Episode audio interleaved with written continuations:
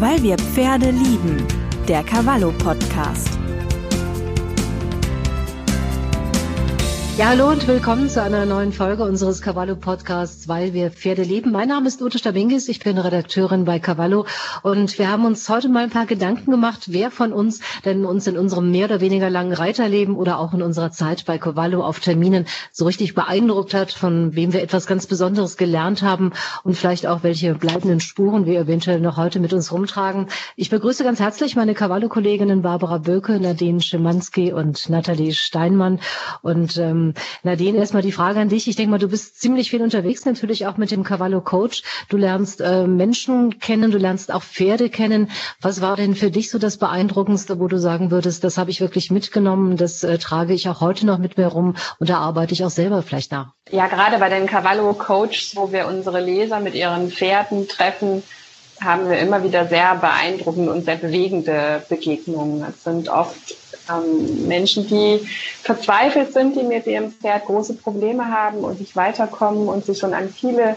Ausbilder gewandt haben, falsche Ratschläge teilweise bekommen haben, mit äh, nicht passender Ausrüstung, vor allen Dingen Sätteln unterwegs sind, guten Gewissens, weil sie glauben, sie sind gut beraten worden, aber sie sind es eben nicht und das kommt ganz oft vor und das ist dann so traurig, weil die viele Leser sich so bemühen, das Beste für ihre Pferde zu tun und sich auch selber sehr stark unter Druck setzen und ähm, sie dann doch nicht weiterkommen. Und ähm, eine Geschichte, ähm, das ist noch gar nicht so lange her, da waren wir bei äh, der Kati Groger und ihrem kleinen Isländer. Ähm, da dachte sie, äh, der wäre ähm, behindert und bin ich zurückgeblieben. Das war ein sehr klein geratenes Pferd, sehr schmal, äh, sehr schwach und ähm, der hatte stark Probleme mit dem Laufen, konnte gar keinen Schritt gehen, ist Pass gegangen und dann hatten wir eine Trainerin da, die Petra Sakschewski, die ähm, hat diesem Pferd innerhalb von wenigen Minuten äh, so geholfen durch ähm, minimale Dinge, die quasi unsichtbar waren, kleine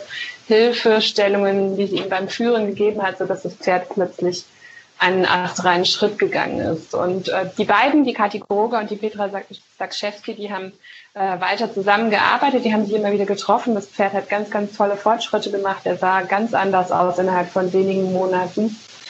Ist jetzt aber leider der kleine Kerl an einer, einer Kolik ähm, verstorben, was mich sehr betroffen gemacht hat, weil die beiden wirklich extrem eng miteinander waren und sie alles für ihr Pferdchen getan hat, obwohl sie es nicht reiten konnte. Und das hat mich extrem beeindruckt. Und solche Menschen ähm, treffe ich immer wieder, auch für die Reportagen, für die wir unterwegs sind. Ganz, ganz, ganz besondere Menschen, ähm, die ich sehr bewundere. Und ähm, das ist das Schönste eigentlich an meiner Arbeit. Ja. Kommen wir nochmal zu Menschen, wo wir gerade dabei sind. Mir fällt natürlich da die flotte Charlotte ein. Äh, es war wirklich ein wunderschöner Bericht. Du warst da gewesen. Ähm, was hast du da so mitgenommen? Was war das für ein Mensch und was äh, ist für dich auch so hängen geblieben? Ja, das war unglaublich. 81 Jahre äh, die Dame. 31, ihr Haflinger, den sie schon hatte, als er drei Jahre alt war. Also die beiden haben ein Leben quasi miteinander verbracht. Die waren so aufeinander eingespielt und eine, eine faszinierende Frau, die mit 81 noch topfit ist, die ohne Sattel über die Wiese galoppiert und ohne Trense, die einfach ihr Leben in die Hand genommen hat, die immer sehr unkonventionell war und ähm, die einfach nochmal gezeigt hat, wie schön das Leben sein kann, wenn man ähm, das tut, was man möchte und vor allen Dingen ja sich auch nicht hängen lässt und kleine Wehwehchen nicht so ernst nimmt und ähm, einfach so eine positive Grundeinstellung zu leben, trotz der vielen äh, nicht so schönen Dinge, die sie in ihrem Leben gehabt hat, eine unglaublich faszinierende Frau. Also ganz, ganz toll. Ja. Bleiben wir nochmal bei den Menschen. Barbara, bei dir waren es, glaube ich, auch die Kontakte. Ähm, es, es gab bestimmt ganz, ganz viele, die du auch schon getroffen hast in den Jahren, aber einige bleiben ganz besonders hängen. Ne? Ja, ich habe äh, in der Vorbereitung hin und her überlegt, ich bin jetzt seit sieben Jahren bei Cavallo und bin wahnsinnig vielen Trainern auch begegnet, wahnsinnig vielen Reitern, tollen Menschen. Ähm, und das ist eigentlich so das, das, das Tolle an dem Job, ne? dass du so wahnsinnig viele kennenlernst und eben nicht nur super Reiter, wo du nur nebendran stehst und denkst, ja, irgendwann mal äh, möchte ich auch mal so reiten. Vermutlich nicht mehr diesem Leben, aber vielleicht im nächsten habe ich da ein bisschen mehr Glück. Ähm, aber die auch einfach einfach tolle, tolle Menschen sind. Ähm, also mir ist da zum Beispiel die, die Ruth Giffels in sehr in Erinnerung. Was heißt in Erinnerung? Das hört sich jetzt so an, als ob wir gar keinen Kontakt mehr hätten. Aber ähm, die Ruth Giffels haben wir damals 2015 für ein Porträt besucht.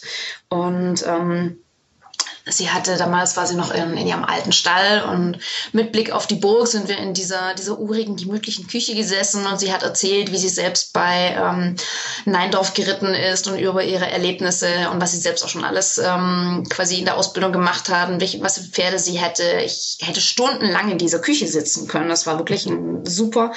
Ähm, wir waren dann auch zusammen in Wien für, für eine Geschichte zur, zur spanischen Hofreitschule, ähm, wo man sich natürlich auch ja, abseits des eigentlichen Termins immer wieder austauscht. Wir haben viele, viele Trainingsgeschichten, habe ich schon mit ihr gemacht und ja, also ich, ich mag sie sehr und ähm, sie beeindruckt mich als, als Mensch und natürlich vor allem auch als, als Reiterin, weil sie so tolle, feingerittene und gut ausgebildete Pferde hat. Das ist ja, das ist einfach nur schön, neben dran zu sitzen und zuzuschauen, wie das, wie die, wie die Pferdchen laufen. Wie es aussehen könnte, ne? Ja, genau, wie es ja. aussehen könnte im nächsten Leben dann. Nathalie, bei dir, wer, wer war das, wer hat dich geprägt? Wen würdest du anführen? Ähm, also bei mir war es jetzt gerade erst äh, vor relativ kurzem hatten wir einen Termin mit dem Stefan Valentin und es ging darum, welche Grundqualitäten eigentlich ein guter Pferdemensch mitbringen sollte. Und ähm, ich fand es total schön, bei ihm das mal so zu sehen, wie er quasi als Person mit den Pferden umgeht und zum Beispiel diese innere Ruhe und diese Bestimmtheit und so weiter einfach mitgebracht hat. Und ja, bei unserem ersten Termin äh, für die Fotos hat es den ganzen Tag einfach nur in Strömen geregnet. Und ähm, da fand ich das zum Beispiel auch einfach schon beeindruckend, wie ja, wie gut gelaunt er da geblieben ist und wie er trotzdem sich so auf die Pferde einstellen konnte und da irgendwie total ruhig und gelassen war und trotzdem so eine positive Ausstrahlung.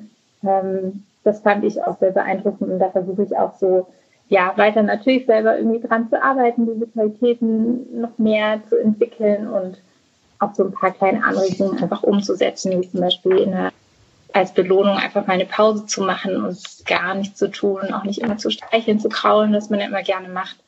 Ähm, genau. Ja, ich glaube auch ähm, im Umgang und wenn man auf vielen Terminen ist und auch mit vielen Trainern, mit vielen Experten zusammen ist und ähm, auch von ihnen lernen kann, man merkt auch schon immer, das sind wirklich zum Teil ganz, ganz besondere Menschen, die ähm, auch nicht nur ihr Pferdewissen haben, sondern auch viel Wissen, um wie manche Dinge gehen, wie man manche Dinge auffassen kann, wie man besser mit Dingen umgehen kann. Und das sind auch manchmal so ein bisschen Lebensweisheiten. Äh, ich äh, habe nur noch den Satz im Ohr von einer Trainerin, die mir damals mal gesagt hat, auch ähm, es muss nicht immer alles perfekt oder richtig aussehen. Es äh, äh, nicht richtig sein, Entschuldigung, sondern es muss äh, einfach richtig aussehen. Das heißt, man, ich habe für mich auch mitgenommen, nimm einfach mal so ein bisschen Druck aus der ganzen Sache raus. Ich glaube, äh, viele von uns, wir reiten oftmals mit sehr viel Anspannung. Wir wollen es perfekt machen, wir wollen es gut machen für uns, für unser Pferd. Und einfach dieser Satz, ähm, hm, letztendlich ist eigentlich das wichtig, was nachher bei rauskommt. Und das ist ein gutes Gefühl. Und da muss nicht immer jeder Schritt ist natürlich Ziel und sinnvoll auch, das in der Ausbildung zu bedenken, aber einfach nicht den Druck zu hoch zu schrauben, sondern einfach auch mal ein bisschen runterzugehen gehen und dann ist das manchmal einfach auch okay. Also ich denke einfach, diese Sachen sind so miteinander einfach auch die schönen Dinge, die man mitnimmt und die einem noch ganz, ganz lange nachhallen. Aber natürlich sind es nicht nur die Menschen, es sind ja auch manchmal wirklich auch Techniken, auch Praktiken, auch äh, Reitlehren, Reitweisen. Was war da bei euch so das, was ähm, euch vom Konzept her wirklich so am eingängigsten war, wo ihr gesagt habt, das ist wirklich eine ganz tolle Sache, die kann ich eins zu eins mit nach Hause nehmen? Also es war bei mir ähm, das Equikinetik-Konzept von, von Michael Geithner. Ähm, das hatten wir damals 2014 erstmals vorgestellt in Cavallo. Und ähm, Mike war damals ähm, bei mir im Stall und hatte ähm, das an, an meinem Pferd gezeigt. Und äh, ich gebe zu, am Anfang war ich ein bisschen, war ich nicht so wirklich beeindruckt, weil ich mir gedacht habe, naja, okay, da liegen ein paar Gassen und dann ist so ein bisschen links rum, ein bisschen rechts rum okay. longiert und nach 20 Minuten bist du fertig und das war es jetzt so ungefähr. Ähm, ich habe es aber ausprobiert und mein, mein Pferd ist so toll gelaufen und ähm, hat auch, hat er wirklich gut, gut aufgebaut. Und das ist so ein, ja, bis heute so ein Training, das ich immer mal wieder gerne aus dem, aus dem Ärmel ziehe, wenn ich wenig Zeit habe ähm, oder wenn ich meine Kleine im Stall mit dabei habe, was ja gleichbedeutend ist mit wenig Zeit haben. Ähm, also das ist eines, das, das ziehe ich immer wieder gerne aus dem, aus dem Ärmel raus und sage so, 20 Minuten hast du immer, kannst du im Zweifelsfall auch nur im Schritt machen wenn noch nicht mal die Zeit da ist, um, um im Vorfeld das Pferd aufzuwärmen. Aber das ist ein Konzept, das setze ich bis heute gerne um, weil es leicht umzusetzen ist. Es geht schnell und es ist super effektiv. Mhm. Nadine, wie war es bei dir oder was äh, fällt dir dazu ein?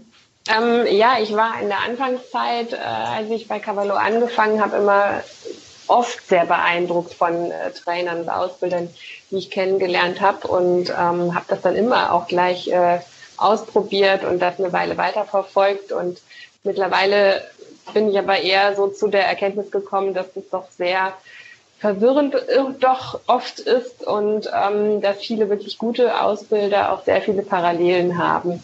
Und ich schaue halt immer, dass ich mir was mitnehme, aber dass es individuell für mich und mein Pferd passt. Und ich glaube, das ist ganz wichtig, dass man nicht in in einer Methode oder in einem Weg äh, bleibt und dann nicht mehr nach links und rechts schaut, weil man davon so hundertprozentig überzeugt ist. Es wird für jedes Pferd und für jeden Reiter individuelle Wege geben und das finde ich halt ganz wichtig. Mhm. Und das, das ist ja auch das, das Tolle an unserem Job, ne, dass wir so viel mitnehmen können für uns selber. Also ich, mir geht's so wie, wie dir, Nadine. Ähm, ich nehme auch versuche immer bei, bei jedem Termin so ein bisschen was, was für mich mitzunehmen. Ich habe schon sehr viel mit, mit Claudia Butri gemacht, mit der Dressurausbilderin. Und ähm, Claudia hat auch immer so ein paar Sätze, die, die mir einfach hängen bleiben, wie ähm, ne, das Pferd, stell dir vor, dein Pferd ist ein Tretroller, du schuckst ihn einmal an und dann muss der laufen. Und wenn er nicht mehr so ganz im, im Schwung ist, dann äh, musst du ihn noch mal so ein bisschen anschubsen. Und das sage ich mir sehr, sehr, sehr oft, weil äh, ich doch immer in dieser, in dieser Treibespirale mit drin bin. Ähm, von Claudia habe ich auch sehr, sehr viel mitgenommen sowohl vom, vom Reiten her als auch vom, ja, als Mensch schätze ich sie noch dazu sehr, sehr, sehr. Und das ist einfach so ein, finde find ich super, dass wir so viele Sachen dann auch mitnehmen können. Ja, man sieht dann auch ganz oft den Unterschied zwischen Menschen, die auch sowas gut vermitteln können mhm. oder Menschen, die einfach nur wirklich gut reiten und man kann da wunderbar zuschauen, aber es, manchen fällt es einfach schwer, das zu vermitteln. Und ich hatte vor kurzem einen Termin mit der Dr. Britta Schöffmann, die äh, konnte ich beim Unterricht beobachten. Das war ein Cavallo-Coach-Termin. Und das hat mich fasziniert, was die für einen Unterricht gemacht hat. Die Reiterin selber, die Leserin, sagte hinterher, solchen, solch tollen Unterricht hatte ich noch nie gehabt. Und ich fühlte mich so ein bisschen zurückerinnert an meine Zeit äh, während meines Studiums. Da hatte ich eine ganz tolle Reitlehrerin im Rheinland, ähm, die Frau Puffert, die mich auf meinem damaligen Reitbeteiligungspferd unterrichtet hat. Und die hat mir damals eigentlich gezeigt, was Reiten ist. Und da hatte ich auch zum ersten Mal wirklich ein Pferd, was wirklich über den Rücken an die Hand rangetreten ist, dank ihr.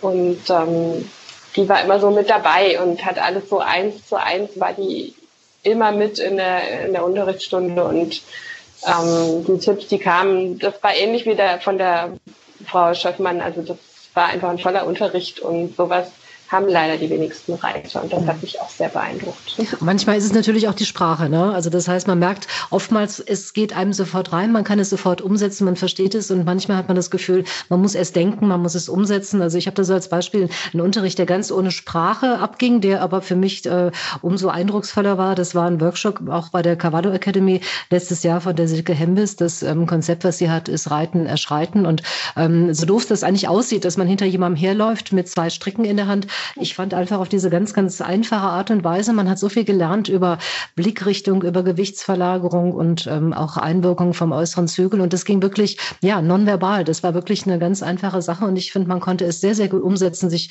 einfach zu überlegen, wie sitze ich auf dem Pferd. Und das hat mir eigentlich sehr, sehr geholfen. Nathalie, bei dir waren, gab es noch Trainingskonzepte oder ähnliches, die ähm, dich wirklich auch beeindruckt haben? Ähm, ja, also ich fand auch, es geht auch so ein bisschen in die Richtung dieses ähm, sich klar ausdrücken und einfach Dinge auch so verständlich rüberbringen. Das war bei einer Recherche zum Thema ähm, Trainingsplanung und ob das Pferd unter oder vielleicht überfordert ist, ähm, die ich mit der Katharina Möller und der Claudia Weingart gemacht habe. Und ähm, da sind mir einfach ganz viele so Sätze im Kopf geblieben, wie zum Beispiel, ja, ein Pferd sollte 20 Minuten auf jeden Fall tragen können, bevor man überhaupt erstmal reitet. Oder ähm, eben was Pausentage angeht, was ähm, ganz konkrete Trainingsaufbauten angeht und so weiter. Und da habe ich mir auch nochmal vieles so mitgenommen, was ich jetzt versuche immer auch umzusetzen. Mhm. Das heißt, ich glaube, wir haben jeder von uns hat so sein eigenes Konzept, so ein paar Dinge, die man im Kopf hat, wo man unbedingt dran weiterarbeiten möchte, die einem wichtig sind. Ich finde zum Beispiel auch die Freiarbeit, egal jetzt von wem sie gemacht wird, ähm, das sind einfach ganz, ganz tolle Experten und man merkt immer wieder, finde ich, auch wie subtil einfach wirklich auch die Kommunikation sein kann, wie fein sie sein kann. Und ähm, was ich immer ganz interessant finde, ist auch von der Verhaltensforschung, was Vivian Garber zum Beispiel macht, dass man auch verstehen kann, warum ein Pferd so reagiert. Und ähm, das sind, finde ich, so ganz lange Wege, auf die man sich macht. Und Barbara, wie du schon sagtest, vielleicht mal in einem späteren Leben, aber wir haben auf jeden Fall zu tun. das heißt, ähm, für euch sind die Richtungen ähm, auf jeden Fall da, wo ihr weitermachen wollt und wo ihr euren Schwerpunkt auch habt. Ne? Ja, ich denke, da können wir, da können wir alle so viel mitnehmen und ähm, das ist ja auch das, das Tolle dran, dass wir noch so viel ausprobieren können und ähm, auch nochmal in Sachen reinschnuppern, mit denen wir nicht ganz so viel zu tun hatten. Ähm, Ute, weil du gerade Freiarbeit sagst, ähm, ich war 2015 auf einem Termin mit Christiane Schmalen, Horsemanship-Trainerin. Und da ging es zum Thema ähm, Geländesprünge, aber mit dem Pferd an der Hand, also ein Knotenhalfter und, und Bodenarbeitsseil oder, oder langem Seilleben. Und die Christiane hat einen Vierjährigen dabei. Ähm, zum Glück hieß der, der, der Wallach und der hatte richtig Power. Also der war quasi geladen bis in die Ohrspitzen. Ja, hat man noch zum Teil gesehen. Aber die hat den so, sie hat so fein mit ihm kommuniziert und ähm, der ist über die Sprünge drüber und hat sich danach sofort allein auf den Blick abwenden lassen, ist wieder zu ihr gekommen und war immer mit einem Ohr bei ihr.